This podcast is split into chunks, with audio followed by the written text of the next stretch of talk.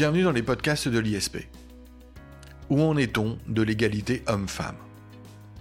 À l'heure de la commémoration de la mort de Napoléon, la société hésite entre l'éloge au grand homme, à l'origine notamment du Code civil, et la critique pour certaines de ses décisions, et non des moindres, par exemple le rétablissement de l'esclavage dans les colonies. Malgré les efforts de Olympe de Gouges qui publie en 1791 la Déclaration des droits de la femme et de la citoyenne, laquelle dispose que la femme naît libre et demeure égale à l'homme en droit, une autre critique peut être adressée à la politique de Napoléon Bonaparte, c'est de ne pas avoir su écouter Olympe de Gouges. Napoléon Bonaparte a renforcé l'infériorité de la femme dans la société, et particulièrement dans le couple et dans la famille. Le Code civil de 1804 en atteste. Malgré tous les efforts menés depuis deux siècles tout particulièrement depuis 50 ans, les années 70 du XXe siècle, notamment par le MLF, par Simone de Beauvoir, par d'autres, nombreuses et nombreux, la correction des inégalités ne semble qu'un vœu pieux, impossible à réaliser. Quelques chiffres récents de l'inégalité en attestent encore. En 2018, près de 1,4 million de femmes déclarent avoir subi des injures commises en raison du sexe, hors cadre conjugal, contre seulement, seulement 165 000 hommes. Les violences conjugales et les féminicides ne cessent d'augmenter. Au travail, les femmes sont en moyenne payées 19% de moins que les hommes. Parmi les cadres, ce pourcentage augmente. Parmi les dirigeants d'entreprise, seulement un quart sont des femmes. Les points d'amélioration existent, c'est vrai, mais ils demeurent rares. J'en ai noté un, peut-être pour le sourire. Le temps journalier consacré aux tâches ménagères lors du confinement est de 2h34 pour les femmes, 2h10 pour les hommes. C'est pas si mal. Mais au-delà de ces chiffres, comment expliquer que l'égalité en droit ne coïncide pas avec une égalité réelle? Alors, où en est-on de l'égalité homme-femme? Pour répondre à cette question et d'autres sur l'inégalité homme-femme, nous recevons Benoît Kennedy, professeur de culture générale au sein de la prépa ISP. Benoît Kennedy, bonjour. Bonjour Jacob Bérébi. Merci d'être une nouvelle fois avec nous. Nous allons, Benoît Kennedy, eh bien, envisager un sujet qui est à la fois euh, de culture générale, mais aussi un sujet éminemment important pour notre société. Benoît Kennedy, donc, où en est-on de l'égalité homme-femme? Pour arriver à répondre à cette question, je vous propose de répondre tout d'abord à une première interrogation. Et cette première interrogation va peut-être vous paraître naïve, faussement naïve, disons-le, voire provocante. Pourquoi se battre contre les inégalités hommes-femmes? N'y a-t-il pas des raisons à ces inégalités qui feraient qu'objectivement, eh bien, l'égalité ne puisse être un résultat atteint. Benoît Kennedy. Tout à fait, Jacob Bérébi, vous êtes provocateur et vous avez raison d'être provocateur parce que ce que vous dites correspond à une idée qui est tellement fortement ancrée dans la représentation sociale traditionnelle qu'elle a déterminé justement tous les obstacles à cette lutte pour l'égalité homme-femme. Quelle est cette idée? L'idée que la femme serait anatomiquement différente, qu'elle serait ontologiquement différente, que ce serait un être plus fragile. Cette idée qui vise en fait une répartition des rôles hommes-femmes dans les sociétés, ce sont les anthropologues qui vont nous permettre de la déconstruire, de montrer quelles sont ses origines. Certes, la maternité est un fait naturel, mais le fait qu'elle soit un fait naturel ne doit pas nous empêcher de voir qu'elle est construite socialement. Lévi-Strauss, Claude Lévi-Strauss, remarquait que les sociétés étaient fondées sur trois interdits la prohibition de l'inceste, la répartition sexuelle des tâches et une forme reconnue d'union stable. François Héritier ajoute une valence différentielle des sexes, une valence, c'est-à-dire une valeur, une façon de se comporter, des représentations. Je vais illustrer. Certains, je parlais de répartition sexuelle des tâches. Il en résulte que certains métiers vont être perçus comme masculins, d'autres vont être perçus comme féminins. Les métiers féminins, ce sera s'occuper des enfants, des personnes âgées, ce seront les tâches domestiques par conséquent. Dans les sociétés pré-industrielles, pré-agricoles, les métiers féminins seront la cueillette, les métiers masculins seront la chasse. Et peu importe, on le sait aujourd'hui, que la cueillette peut représenter les trois quarts des ressources alimentaires d'une société, ce qui sera valorisé, ce sera la chasse, la chasse au gros gibier, la défense du territoire. Bref, on a décidé d'organiser très tôt dans les sociétés ces représentations où les femmes auront des tâches et des métiers socialement moins valorisés. Et ceci, malheureusement, on le retrouve encore aujourd'hui. Aujourd'hui, les anglo-saxons parlent des métiers du soin, les métiers du care. Le care, le soin, c'est quoi? C'est de s'occuper des enfants, des personnes âgées. Ce sont des métiers souvent beaucoup moins bien rémunérés et souvent des métiers aussi beaucoup moins valorisés. Pas besoin d'avoir euh, de, grandes idées pour savoir que le métier d'infirmier, par exemple, est vu comme métier féminin, infirmière, et n'est pas le métier forcément le mieux payé. Inversement, l'armée, la guerre, la politique seront perçus comme des métiers masculins. Et ce type de représentation, qui est ancré, c'est ce que nous les anthropologues de manière très ancienne, va déterminer. Pourtant, si on regarde bien, qu'il s'agisse de la grossesse, de l'accouchement, de l'allaitement, ça n'empêche pas la femme de travailler. Donc croire que le fait maternel déterminerait des tâches, ce n'est pas quelque chose qui est une évidence, c'est quelque chose qui a été construit, et justement, les inégalités historiques, elles découlent de ces pseudo-raisons, des raisons prétendument naturelles qui viseraient à renforcer les inégalités sociales. Alors justement, Benoît Kennedy, vous mettez euh, l'accent sur un point qui est important. Euh, lorsque l'on a préparé cette émission, on a convenu, vous et moi, que euh, finalement, peut-être pour espérer l'égalité homme-femme, il fallait d'abord eh bien, avoir une réelle connaissance des inégalités. Alors est-ce que vous pouvez nous faire un point sur les grandes inégalités historiques hommes-femmes? Tout à fait, Jacob Berriber. Je vais essayer d'être bref parce que sinon, oui. ça pourrait être un podcast qui On va éviter l'inventaire à l'après-vert, mais je suis sûr que vous êtes capable de mettre l'accent sur l'important. Tout à fait. Alors j'ai essayé, je m'y suis efforcé. J'ai vu quatre domaines. Le premier des domaines, justement, ça va dans la continuité de ce que je vous disais, à savoir la tendance à cantonner les femmes dans la sphère de la reproduction, la, la sphère domestique. Et d'ailleurs, ça ne concerne pas forcément, d'ailleurs, peu ou pas d'enfants ou au contraire beaucoup d'enfants. Non, on saura par exemple que l'IVG en France a été fortement réprimé au lendemain de la Première Guerre mondiale parce qu'après les saignées démographiques, il fallait euh, des enfants pour des soldats et préparer la revanche, ce sera le désastre de 1940. Donc j'ai envie de dire que cet cantonnement des femmes dans la sphère de la reproduction de la sphère domestique va aboutir à une revendication essentielle qui est la maîtrise du corps, la maîtrise de la contraception, c'est la forme un enfant si je veux, quand je veux, et c'est aussi aujourd'hui des formes traditionnelles qu'on trouve dans des sociétés qui ne sont pas forcément les plus épanouies pour les droits des femmes. Euh, je pense par exemple à la, grève du sexe qui est menée dans, euh, certains pays musulmans. Euh, la femme dit moi j'ai peu de pouvoir, eh bien j'ai au moins le pouvoir de dire non à mon mari. Alors ça, c'est un premier domaine, je dirais, qui est le domaine de la sphère privée. Le deuxième domaine, ça va être au contraire une sphère qui est davantage publique, qui sont les interactions sociales, c'est accéder au travail comme les hommes, c'est l'égalité également euh, dans, le couple, l'égalité dans la famille, donc là on est à l'intersection de la vie privée et de la sphère, de la sphère euh, sociale. Euh, ce sera par exemple la demande de divorce dans des conditions d'égalité. La famille, c'est la reconnaissance de l'autorité parentale et plus seulement paternelle. Et l'égalité avec les hommes au travail, bah, c'est ne plus avoir des métiers qui soient masculins, c'est avoir le droit de travailler sans demander d'autorisation du mari, c'est un travail égal, salaire égal. Vous en parliez, Jacob Beribi, en introduction, c'était une des grandes revendications. C'est aussi une égalité dans l'éducation. Longtemps, il n'y a pas encore si vieux en France, c'était au XXe siècle, il y avait des écoles de filles et des écoles de garçons. Donc ça, c'est un deuxième domaine qui renvoie au privé, mais également au social, aux représentations. Troisième sphère, l'égalité dans la vie démocratique. Ce sont les revendications pour le droit de vote. Dans les représentations politiques, quelle est la part des femmes dans les représentations euh, Il y a encore pas si longtemps, on, y reviendra peut-être, il n'y avait pas de femmes ministres. Enfin, au-delà donc de ces trois domaines, au-delà donc euh, de ces, questions euh, privées, publiques, euh, publiques au sens représentation, y compris d'ailleurs la représentation dans les entreprises, représentation sociale, vous parlez femmes des chefs d'entreprise, ce sont les comportements, ce sont les violences qui sont faites aux femmes, y compris par le harcèlement, harcèlement moral, harcèlement sexiste, l'exploitation sexuelle en, en, période notamment de guerre, ou pas d'ailleurs, c'est la question de la prostitution, on pourrait y revenir. Ce sont quatre domaines en tout cas où les femmes vont s'efforcer de combattre et de conquérir pied à pied leur égalité.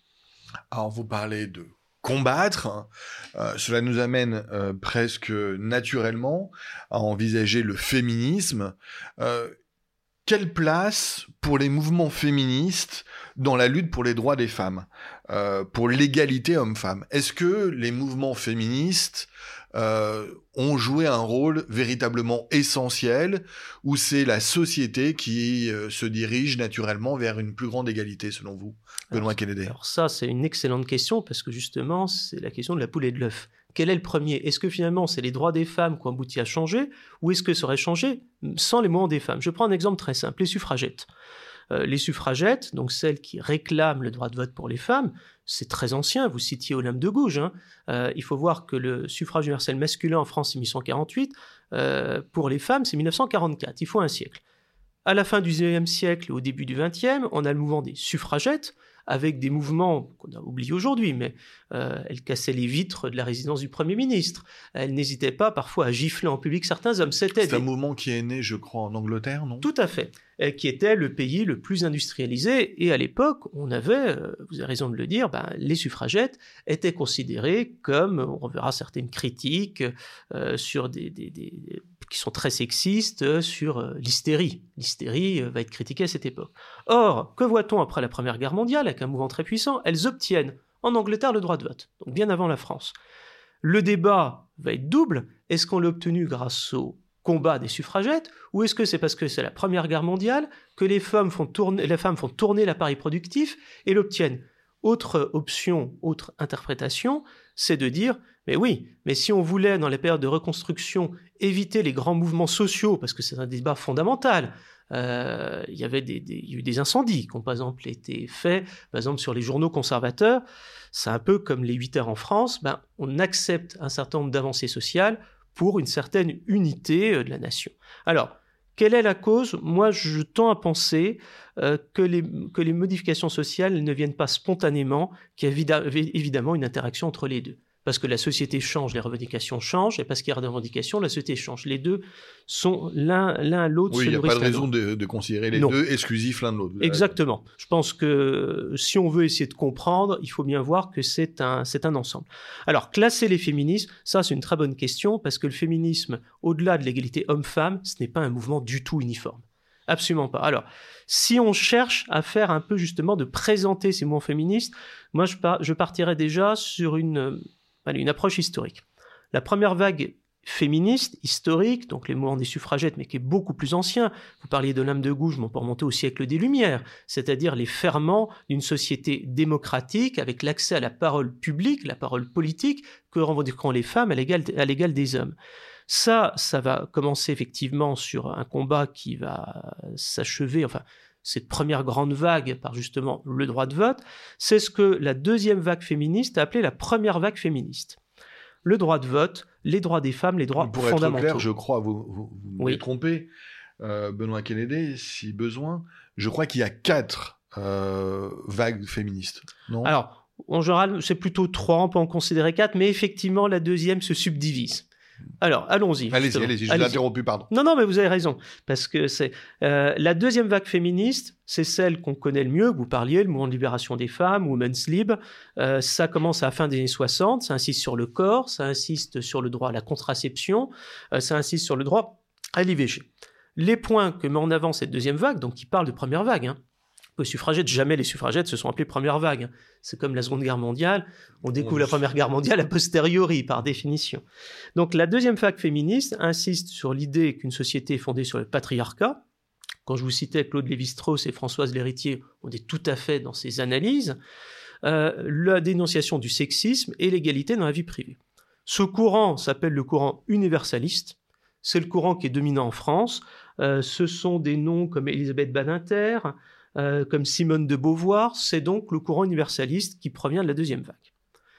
Et là, euh, où justement vous pouvez parler de troisième et quatrième, c'est qu'à chaque fois la deuxième vague suscite sa réaction. Alors, est-ce que c'est une vague? Est-ce que c'est un reflux? Euh, Tout dépend comment on l'interprète, parce qu'évidemment les féministes ne sont pas d'accord entre elles, c'est le propre de tout courant politique, et généralement celui qu'on dénonce, c'est celui qui est le plus proche de vous. Une féministe sera peut-être plus critique vis-à-vis d'une autre féministe, de la même manière qu'un socialiste pourrait être plus critique vis-à-vis d'un socialiste ou un libéral d'un autre libéral. C'est bien connu, les partis politiques savent ça mieux que nous. Mais revenons au sujet. Donc, il y a effectivement un deuxième courant qui s'oppose à l'universalisme de la deuxième vague, qui est le différentialisme. L'universalisme, c'est très simple. On n'est pas femme, on le devient. Donc, euh, l'idée d'un construit.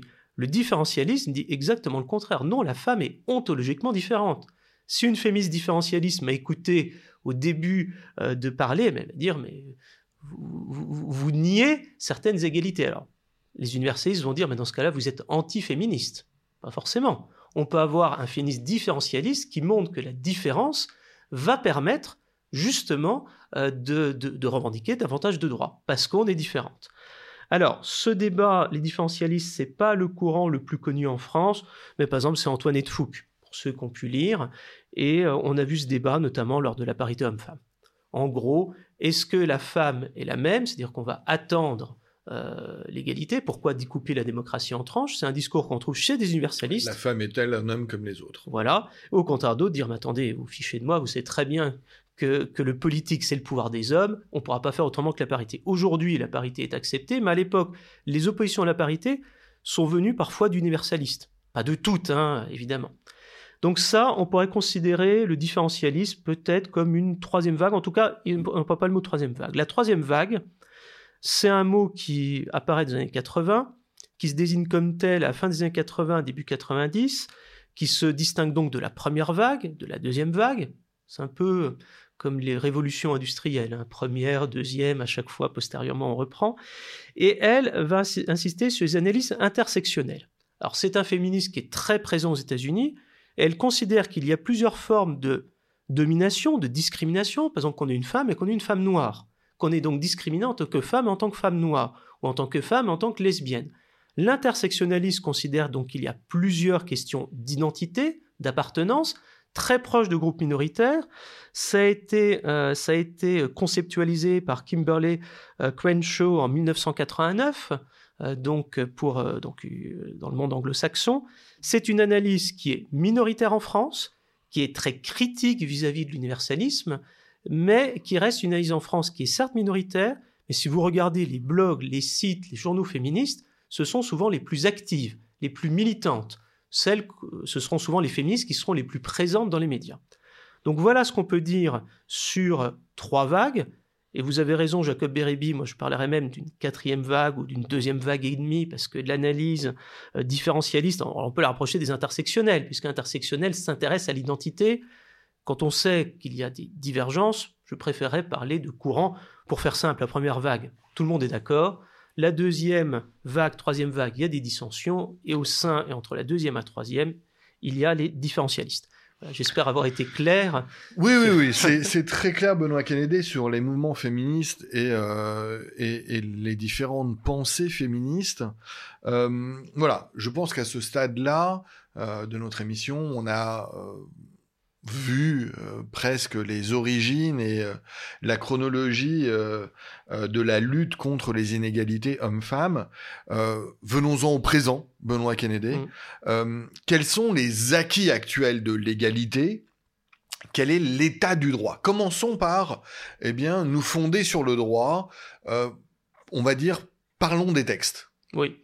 Alors, je vais reprendre mes quatre catégories. Elles valent ce qu'elles valent, hein. mais bon, il faut bien essayer un moment d'être pédagogique. clair. Voilà. On va parler de la vie privée, l'éducation du travail, des droits sociaux et politiques, et ensuite des attitudes, des comportements et donc des violences faites aux femmes. Commençons par la vie privée. Alors là, on est typiquement dans du civil, donc Jacob Beribi, qui est plus spécialiste que moi de ces questions, me complétera en cas de besoin.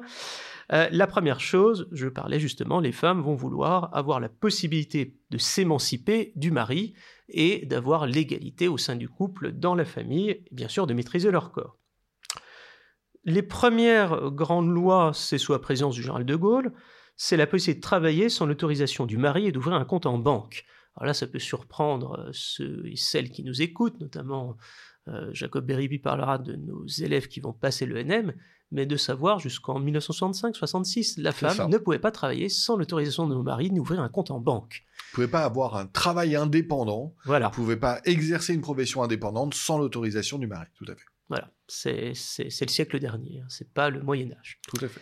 Deuxième demande importante, quasiment simultanée, toujours à la présidence du général de Gaulle, la loi Neuwirth qui autorise la contraception, 1967. Alors c'est très intéressant parce que la contraception, ça, vient avant justement le MLF. Le MLF, c'est 70 un des grands actes, c'est la gerbe euh, qui est, déposée sous l'arc de triomphe à la femme du soldat inconnu. donc ce qui, ce qui va, donc 26 août 1970, qui va aboutir au MLF. Donc la contraception, c'est un peu avant. Alors là, je ne sais pas, la France est plutôt en retard sur ce sujet-là Alors non, la France n'est pas en retard. On est vraiment dans cette époque euh, tout à fait particulière de progression juridique des droits des femmes. Euh, les mouvements féministes sont extrêmement présents partout en Europe. Mmh. Et euh, pour reprendre ce que l'on disait sur la question précédente, eh bien, leur action est tout à fait réelle d'un point de vue politique. Elles ont une importance politique qui se traduit juridiquement avec toutes ces, toutes ces progressions euh, en termes de droits, notamment effectivement de la femme au sein de la sphère familiale, au mm. sein du couple.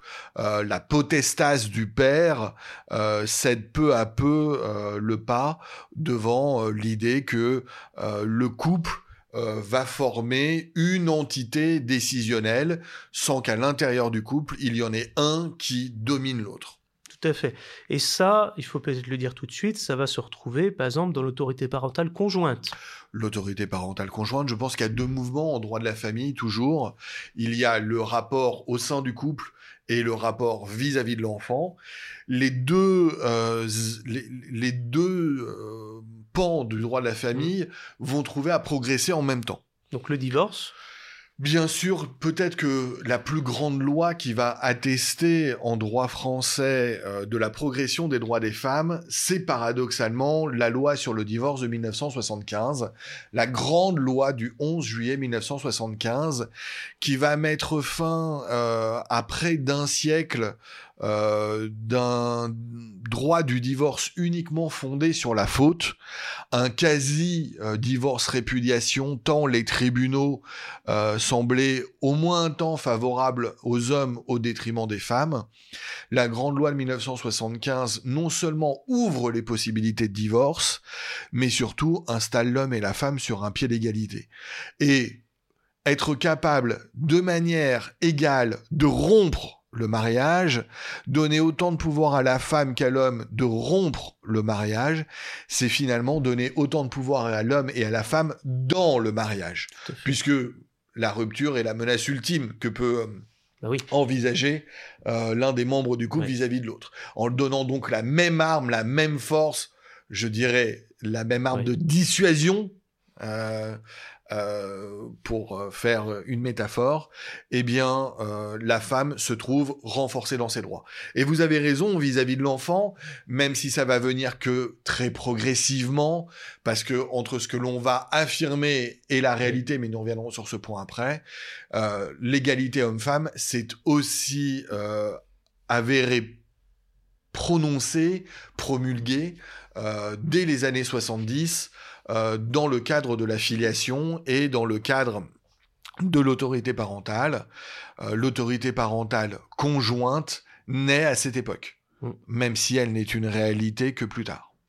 Alors, autre plan dans la vie privée, qui est évidemment fondamental, c'est le manifeste des 343 rédigé par Simone de Beauvoir, qui disent nous avons avorté avec le risque à l'époque de, poursuites pénales, euh, et, donc ce manifeste qui revendique le droit à l'interruption volontaire de grossesse, c'est la loi Veil, donc également donc les débuts du septennat de Valérie, euh, de Valérie Giscard d'Estaing. Alors, sur euh, l'IVG, euh, c'était un grand combat, mais on y reviendra certainement par la suite. Là aussi, il y a le principe, il y a son application, il y a le coût de l'IVG, il y a les représentations sociales. Tout ça ne se fera pas du jour au lendemain. Et si je ne m'abuse, l'IVG au début était une loi temporaire, je crois. Alors, oui et non. Ça a été envisagé comme euh, pouvant être une loi temporaire, mais dans les faits, on le sait, et heureusement, eh bien, elle a été pérennisée. Autre chose pour montrer que ces questions de vie privée ne sont pas des questions du passé, euh, c'est 2002, la possibilité de porter l'usage du nom de famille et non plus le nom patronymique. Tout à fait. C'est la loi sur l'égalité dans la dévolution du nom de famille entre euh, l'homme et la femme, entre les parents. Euh, aujourd'hui, eh bien, la femme peut transmettre son nom aussi bien que la tradition le commandait auparavant, le père. Tout à fait. À noter d'ailleurs que ça, c'est une culture occidentale. Dans d'autres pays, euh, la femme qui porte le nom d'usage du mari, parce que aussi ça, euh, ça ne se fait pas, par exemple, dans une société comme la Chine, qui n'est pourtant pas la société la plus, la moins patriarcale au monde. Donc voilà. Donc effectivement, donc des modifications qui vont changer. Alors on pourrait aussi parler la féminisation, par exemple, des titres. qui a été des, des, des, des, emplois, par exemple, de pouvoir féminiser les titres. Bon, en tout cas, sur la vie privée, euh, c'est un des vous points. Vous ne parlez pas de lecture et rédaction inclusive Ah, ça, je parle du droit existant de l'état du droit. Je ne parle pas de ce qui fait débat. Allez, avançons, je cesse de vous interrompre. L'éducation au travail. Pareil, euh, euh, l'idée à travail égal, salaire égal, c'est 1972, le principe de l'égalité de rémunération. C'est 1983, le principe de l'égalité professionnelle. Alors, quand même, voyons une chose, c'est que le principe général d'égalité homme-femme découle de la Constitution de 1946. Eh bien, pour arriver à proclamer le principe d'égalité de rémunération, qui pour moi, enfin, c'est un point de vue d'homme du XXIe siècle, devrait être évident, il faut un quart de siècle. Après, pour l'appliquer, on verra, ce sera encore beaucoup plus long. Donc, égalité dans l'éducation, mêmes études. Euh, les emplois, euh, les écoles réservées aux, aux garçons, je crois que Polytechnique Filles, c'est les années 70, si je ne m'abuse. Donc tout ça, c'est long, c'est très long. Égalité en termes de droits sociaux et politiques. 1944, le droit de vote des femmes. Précisons-le, la, France n'est pas du tout précurseur dans ce domaine. Je crois qu'on doit être le 60e pays dans le monde. Euh, la Nouvelle-Zélande, c'était 1893, donc il y a un demi-siècle. L'Angleterre, on en a parlé, c'est après la Première Guerre mondiale. C'est très lent en France. Mais parlons aussi même des représentations. La première femme ministre de plein exercice, ce n'est pas Simone Veil en 1974. 27 ans avant, Germaine Poinceau-Chapuis, une résistante MRP, avait été ministre de plein exercice. Enfin, il faudra quand même 27 ans pour revenir à avoir à nouveau une femme ministre de plein exercice. Une femme Premier ministre, ce sera 1991, Edith Cresson. Alors, reparlons aussi, toujours dans le domaine du droit public, L'idée de la parité, c'est 2000, mais la parité, c'est pas seulement la parité dans les candidatures aux élections au scrutin par liste, c'est aussi, si les candidats aux élections législatives ne présentent pas un même nombre d'hommes et de femmes avec une nuance qui est 2%, une pénalité dans le financement public des partis, qui est basée pour moitié donc sur le nombre de voix législatives.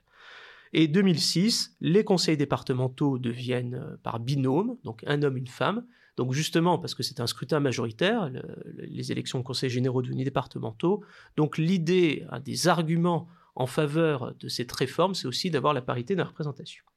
Donc droits sociaux et politiques, c'est un troisième pan. Quatrième pan, les attitudes, les comportements, euh, les violences. Le premier projet de loi antisexiste, c'est 1982. 2010, les violences sexuelles faites aux femmes sont la grande cause, euh, grande cause nationale. Mais on ne peut pas l'oublier, Jacob Beribi, c'est aussi le viol. Euh, le viol, dans la loi, si je ne m'abuse, c'est 1980. Et le viol entre époux euh, ne sera reconnu qu'encore plus tardivement. Donc, euh, c'est 1990, si je ne m'abuse. Donc, on voit que dans ce domaine, ces différents champs de l'égalité homme-femme, on a effectivement ben, un domaine qui est très large, où beaucoup de lois ont été prises, mais aussi beaucoup de lois restent à prendre. Un certain nombre d'acquis, vous l'avez dit. Euh, voici un état donc des lieux, euh, certes parcellaires, mais parfaitement clairs du droit. Euh, ces égalités hommes-femmes en droit ne se traduisent pas nécessairement dans notre société. il est de il est très logique de distinguer euh, dans notre société aujourd'hui l'égalité en droit entre hommes et femmes, qui semble assez avancée, comme on vient de l'attester, et l'égalité réelle, ou plus exactement le constat euh, en réalité du maintien d'inégalité. Euh, pourquoi l'égalité en droit ne se traduit pas concrètement dans notre société? Pourquoi le maintien en réalité de ces inégalités? Benoît Kennedy. Ben écoutez, Jacob Beribi, c'est comme pour toute loi finalement. Il ne suffit pas de proclamer un principe, encore faut-il l'appliquer. Euh, on peut avoir des droits dont les gens ne font pas usage. Et, ce que vous dites, euh, on va revenir justement sur, euh, je souhaite revenir sur plusieurs remarques que vous avez au début, très justement en introduction, sur des chiffres d'inégalité, s'il fallait en retenir. Parlons déjà de la vie privée. la vie privée les tâches domestiques, vous le disiez, c'est une statistique de 2020, 2h34 de tâches domestiques pour les femmes, 2h10 par les hommes par jour. il semblerait que moment du confinement, c'est un peu augmenté. Mais ça, c'est rassurant. C'est plutôt rassurant, euh, le temps global. Mais pourquoi toujours 25 minutes de différence? Bon, Euh, donc j'ai envie de dire, effectivement, on progresse en termes d'égalité, ce n'est pas encore totalement le cas. Ce qui est intéressant, c'est que la même étude montre que quand ce sont des célibataires, on est quasiment à égalité. Donc, ça veut dire une chose, c'est-à-dire que bah, dans, les tâches liées aux enfants, euh, s'occuper de l'éducation des enfants reste encore vu comme une tâche féminine. D'ailleurs, il y a quelque chose qui est très intéressant, le congé paternité, c'est beaucoup plus récent que le congé maternité. L'idée d'allonger le congé paternité, ça répond à un constat, seulement 2% des hommes prennent le congé paternité. Le congé maternité, je ne sais pas quelles sont les statistiques, je dirais majorité de femmes, si je ne m'abuse, le congé paternité, c'est 2% des hommes. L'idée qu'un homme s'arrête de travailler pour s'occuper des enfants, c'est pas encore entré euh, dans les mœurs. Et le congé paternité est quand même beaucoup plus court que le congé maternité. Il y a des raisons aussi euh, naturelles. Hein. Mais même si on entend le prolonger, le problème n'est pas sa longueur, le problème c'est le fait effectivement que les hommes ne le prennent pas. Et d'ailleurs, euh, dans le récent projet de loi en la matière, euh, il y avait l'idée euh, que les huit premiers jours seraient obligatoires, d'imposer le congé paternité aux hommes. voilà. L'obligation, l'obligation pour protéger, l'obligation pour profiter d'un droit. oui. Tout à fait. C'est pas le temps de, c'est pas le temps de faire un cours de légistique, mais obliger les gens à leur bénéfice, euh, ça n'a jamais, jamais, jamais permis l'application des lois. Non, mais ça c'est une autre histoire. Continuons, continuons. Tout à fait. Mais, mais, par contre, c'est un, vrai débat. Alors parlons justement de l'IVG, l'application de l'IVG. Bon, bah, l'IVG, le droit est proclamé, mais encore faut-il être remboursé. Le remboursement à 100%, c'est depuis 2013. Alors après, je sais, tout dépend comment on compte, etc. Bon, généralement, c'est la loi de 2013 qu'on retient. Euh, L'IVG, on se rappelle, enfin, Jacob Beribi et moi, qui nous rappelons euh, des, maternités, on voyait des mouvements euh, catholiques intégristes qui essaient d'empêcher les IVG. Le délit d'entrave à l'IVG, c'est 2017. Euh, donc, euh, il y avait un certain nombre d'obstacles. Le délai de l'IVG, c'est un très long débat. Aujourd'hui, si je ne m'abuse, il est 12 semaines depuis 2001. Dans les pays qui reconnaissent l'IVG, il n'y a absolument pas d'homogénéité, parce que ça renvoie à d'autres conceptions, à la conception de ce qu'est un enfant. Donc, on voit également dans cette question du haine du corps, du haine de l'IVG, qu'il y a effectivement, euh, bah, il n'y a pas de point de vue homogène, et ça renvoie à des débats au sein de la société, ça renvoie aussi à des débats qui peuvent avoir lieu, y compris parmi les féministes. Alors, J'en viens maintenant au domaine du travail. Vous l'aviez dit, Jacob Beribi, en introduction, il y a en gros un cinquième de salaire en moins entre hommes et femmes. Il y a des raisons assez simples, c'est que les femmes sont plus souvent à temps partiel et à temps partiel subi, plus souvent en temps précaire. Euh, les, euh, les, congés maternité dans la carrière, c'est pas terrible quand on est cadre pour pouvoir progresser. Donc il y a également un certain nombre de raisons.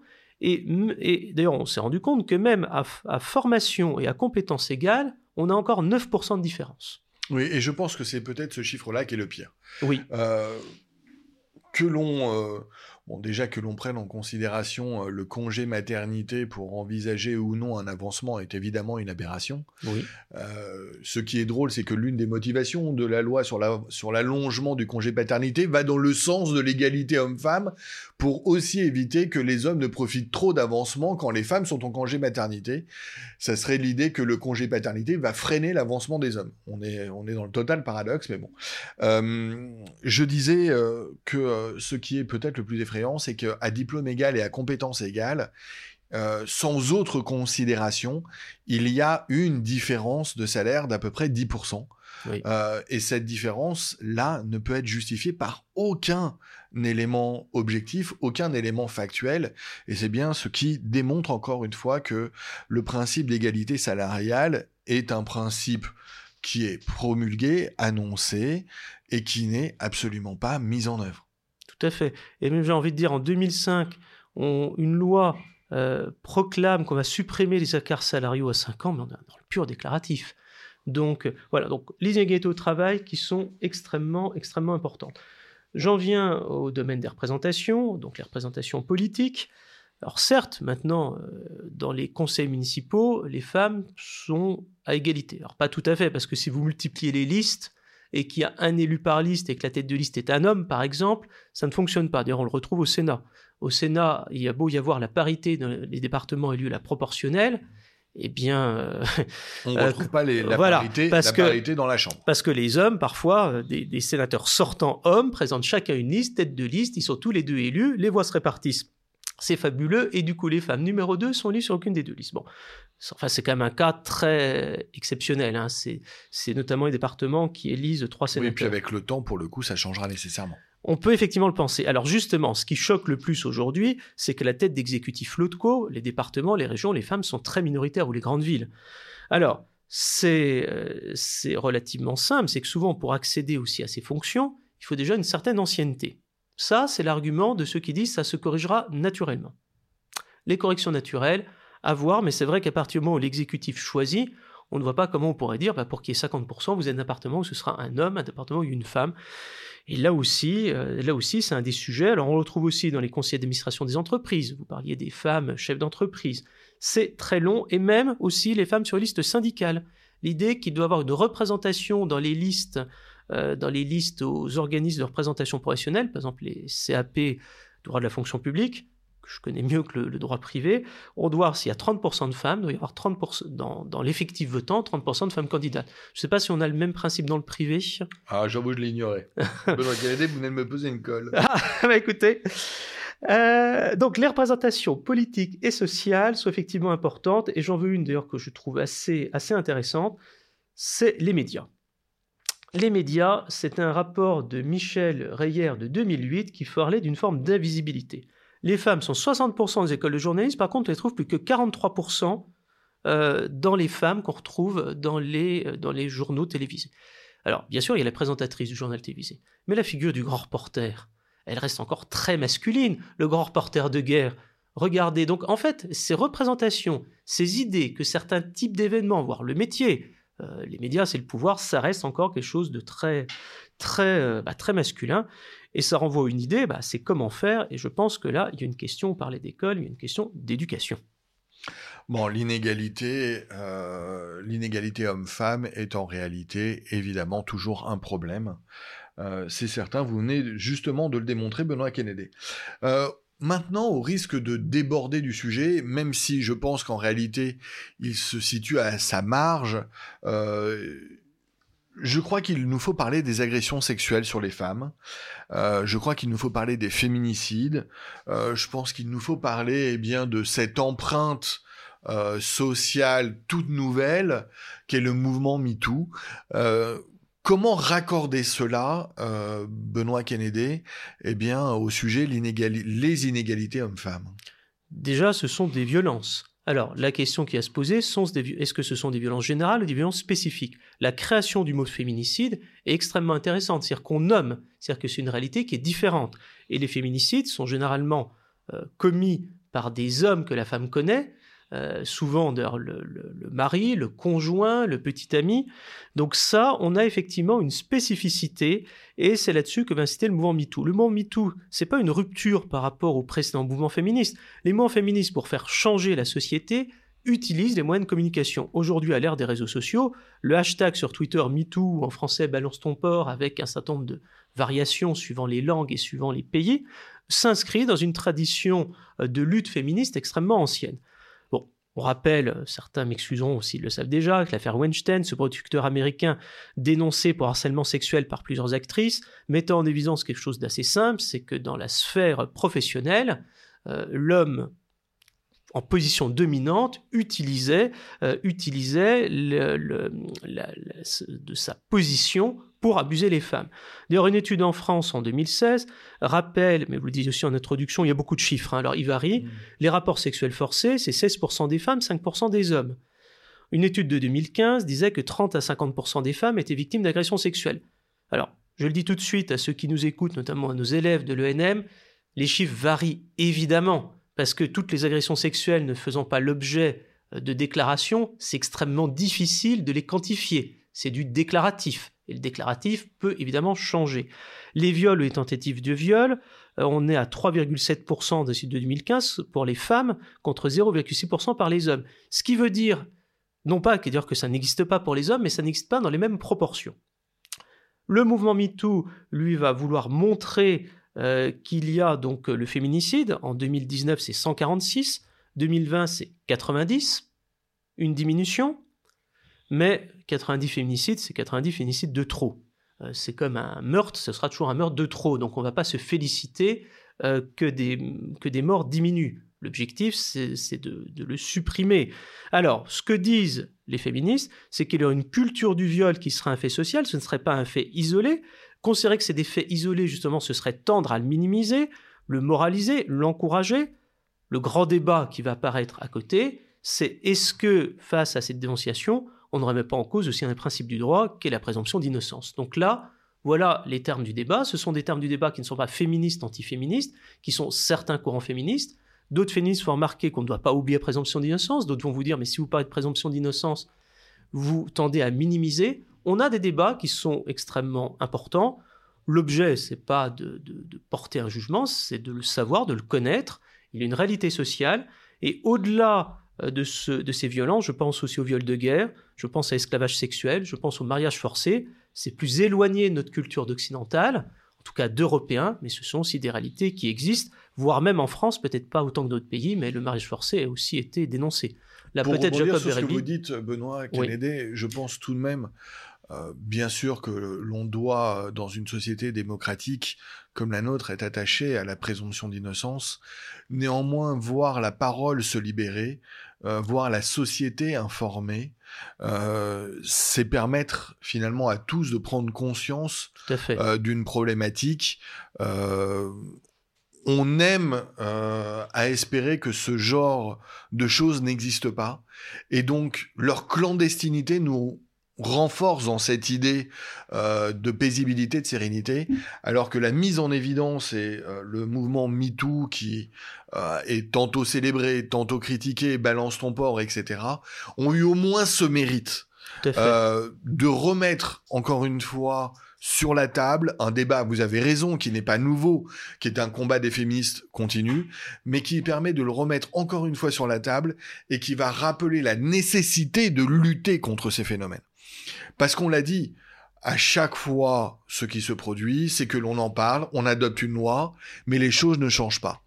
Si c'est par l'insistance, voire par la provocation, que l'on doit faire en sorte que les choses changent, ça ne peut être qu'une bonne chose. Et même si encore une fois, il y a des critiques à formuler peut-être sur la forme, euh, peut-être sur certaines, euh, dans certains cas évidemment, euh, il n'en demeure pas moins que l'ensemble du phénomène, le combat mené est tout à fait légitime. Alors justement, cela me permet de vous poser la question suivante, Benoît Kennedy, quels sont les combats qui restent à mener? Quels sont les combats de la, la lutte euh, contre les inégalités, pour l'adoption d'une égalité réelle. Quels sont ces combats qui restent à mener? Vous avez raison, Jacob Beribi, c'est la question effectivement la plus complexe. Déjà, je rebondis sur ce que vous venez de dire, savoir que la question des moyens d'action, c'est la question dans tout débat politique. Les suffragettes ont été critiquées en disant mais vous déconsidérez la cause des femmes, vous vous rendez compte, vous faites des incendies, vous en prenez à la propriété. Elle disait oui mais qu'est-ce qui est plus important, la propriété matérielle ou les droits ontologiques, les droits fondamentaux de la personne humaine? Je pense que dans le mouvement MeToo, il y a le même débat. Et s'il y a un point sur lequel je pense qu'on peut être tous d'accord, c'est que toute liberté d'expression doit exister, et c'est effectivement légitime, souhaitable que ce type de débat existe. Il n'y aurait rien de pire que de le, passer sous l'étouffoir. Alors justement, quels sont les combats qui restent à mener? Et c'est très intéressant parce que ces combats qui restent à mener s'entendent aussi euh, par, rapport, euh, par rapport justement aux différentes positions du féminisme sur la première vague ou la première génération, la deuxième vague féministe. Il y a des acquis, mais ces acquis restent fragiles l'IVG n'est jamais acquis une fois pour toutes. On l'a vu, alors heureusement pas en France, mais certains pays de l'Union européenne remettent en cause ce droit à l'IVG, comme la Pologne. Deuxième chose, c'est de passer du droit à la pratique. C'est vrai dans tous les domaines, au travail, dans l'éducation, en politique, en matière de violence sexuelle, de violence faite aux femmes, euh, en matière aussi de cancer, euh, dans la sphère domestique, un domaine dont on n'a pas parlé, mais par exemple la dernière journée internationale des droits des femmes a parlé des femmes en prison. C'est 3% des femmes en prison. Euh, il y a très peu en France de prisons pour femmes. Il y a des quartiers pour femmes. La prison est un système qui n'est pas du tout adapté à une population féminine. En tout cas, qui a été pensé plutôt pour des hommes, fondamentalement. Euh, même si effectivement des, gardiens femmes, il y a un certain nombre de règles. Aujourd'hui, la prison n'arrive pas à relever le débat euh, de, la question des femmes en prison. Alors, sur le droit à la pratique, Est-ce qu'il faut encore légiférer? C'est ce que vous disiez tout à l'heure, rendre le congé paternité obligatoire, ça c'est un vrai débat. Est-ce qu'il faut avoir d'autres mesures? Je vais en prendre un exemple assez simple. La précarité menstruelle.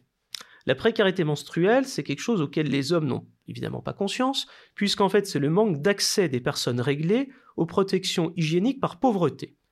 On se rend compte qu'au cours d'une vie, c'est 1700 à 5400 euros, et je ne parle même pas des médicaments, je ne parle pas des, sous-vêtements, ce sont des sommes importantes, et notamment dans les milieux étudiants, la précarité menstruelle est réelle. Le confinement a entraîné que le gouvernement a pris en compte cette précarité menstruelle et va apporter une aide. Ça, on est dans du domaine de la pratique sur un sujet précis, particulier. Alors, vous allez me dire 1700, 5400 euros sur une vie, ça représente moins que les inégalités salariales accumulées. Donc là, on a effectivement un domaine où la réglementation peut encore évoluer. Et justement, faut-il compléter les acquis? Comment les compléter? Comment les prolonger? Ce sont les débats aujourd'hui législatifs sur la PMA et la GPA. Alors, peut-être dire qu'effectivement, on a un projet de loi qui a été déposé euh, sur la PMA étendue aux couples de femmes et aux femmes célibataires. Euh, je ne sais pas si Jacob Berry voulait en dire un mot. Non, c'est toujours en discussion. Oui. Et, euh, et, et, je pense qu'effectivement, cela reviendra urgemment devant les chambres lorsque la situation sanitaire sera passée. C'est un débat sociétal d'importance. Euh, c'est un débat qui ne peut pas être mené euh, à la va-vite, selon moi, et qu'il n'ait pas lieu en pleine période de Covid où toute l'attention est accaparée euh, par la situation sanitaire, c'est peut-être une bonne chose. D'autres pourront répondre qu'on est bien en train de réformer l'assurance chômage euh, pendant cette période-là et que euh, ce débat est aussi essentiel et que personne euh, ne l'entend parce que noyé par une autre information. Enfin, en tout cas, Ça fait pour, pour l'ouverture de l'assistance médicale à la procréation aux couples de femmes et aux femmes célibataires, il doit y avoir un débat parlementaire.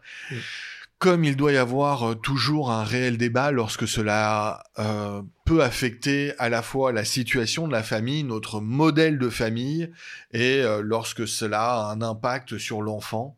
Euh, rappelons que le critère premier euh, en toute chose qui relève de la famille, de la filiation et de l'autorité parentale, c'est l'intérêt supérieur de l'enfant, qui est une notion qui est difficile à déterminer, qui relève du vivre ensemble et de l'ordre public, et c'est pour cette raison que la question doit toujours être débattue. Tout à fait. Alors, il y a ce débat sur la PMA, il y a le débat sur la GPA, qui là pour le coup touche évidemment droit de la famille et droit de l'enfant. Je dirais la même chose. Voilà. Alors, ce sont des débats donc qui aujourd'hui euh, prolongés, complétés, c'est des vraies questions.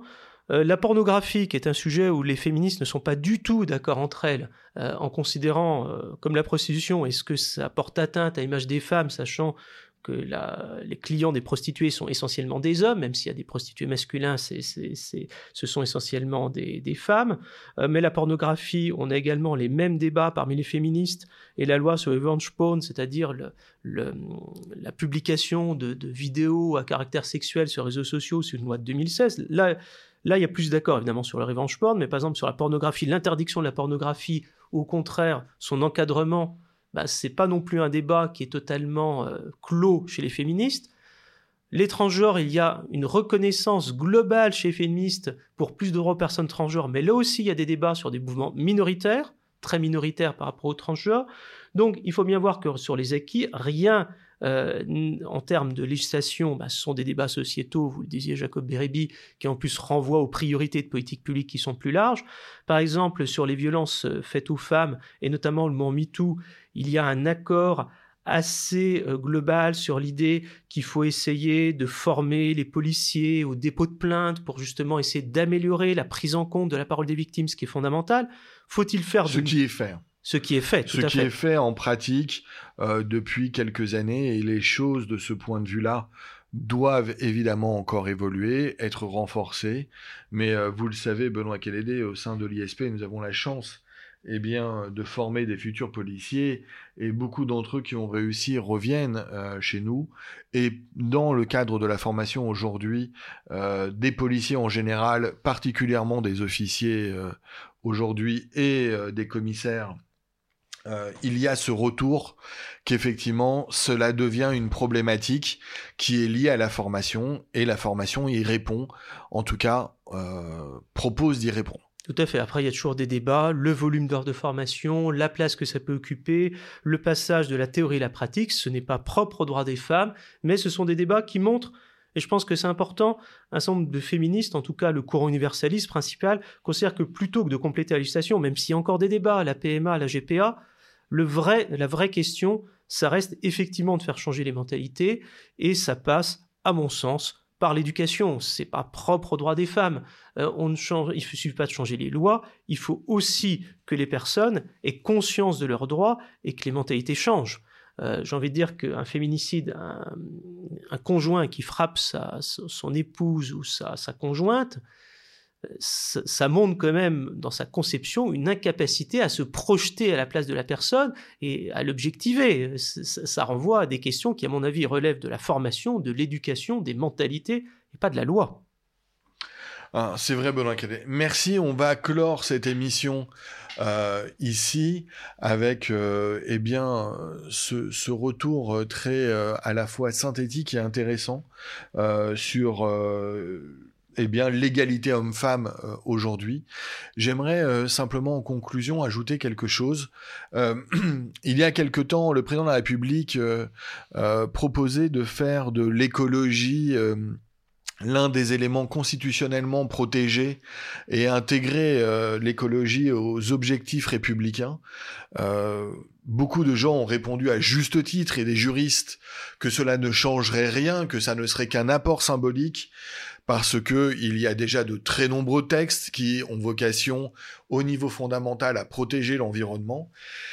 Peut-être que euh, néanmoins le symbole serait pertinent, mais dans ce cas-là, il faudrait peut-être penser aussi à faire de l'égalité homme-femme un tel symbole. Bien sûr, le principe d'égalité euh, est constitutionnellement euh, affirmé, le principe de non-discrimination euh, européennement affirmé, mais peut-être que si l'on avait une formule très claire, et je reprendrai tout simplement celle d'Olympe de Gouges, euh, disant que la femme n'est libre et demeure égale à l'homme en droit, si ce texte intégrait tout simplement la déclaration des droits de l'homme et de la femme, mmh. euh, le symbole serait fort.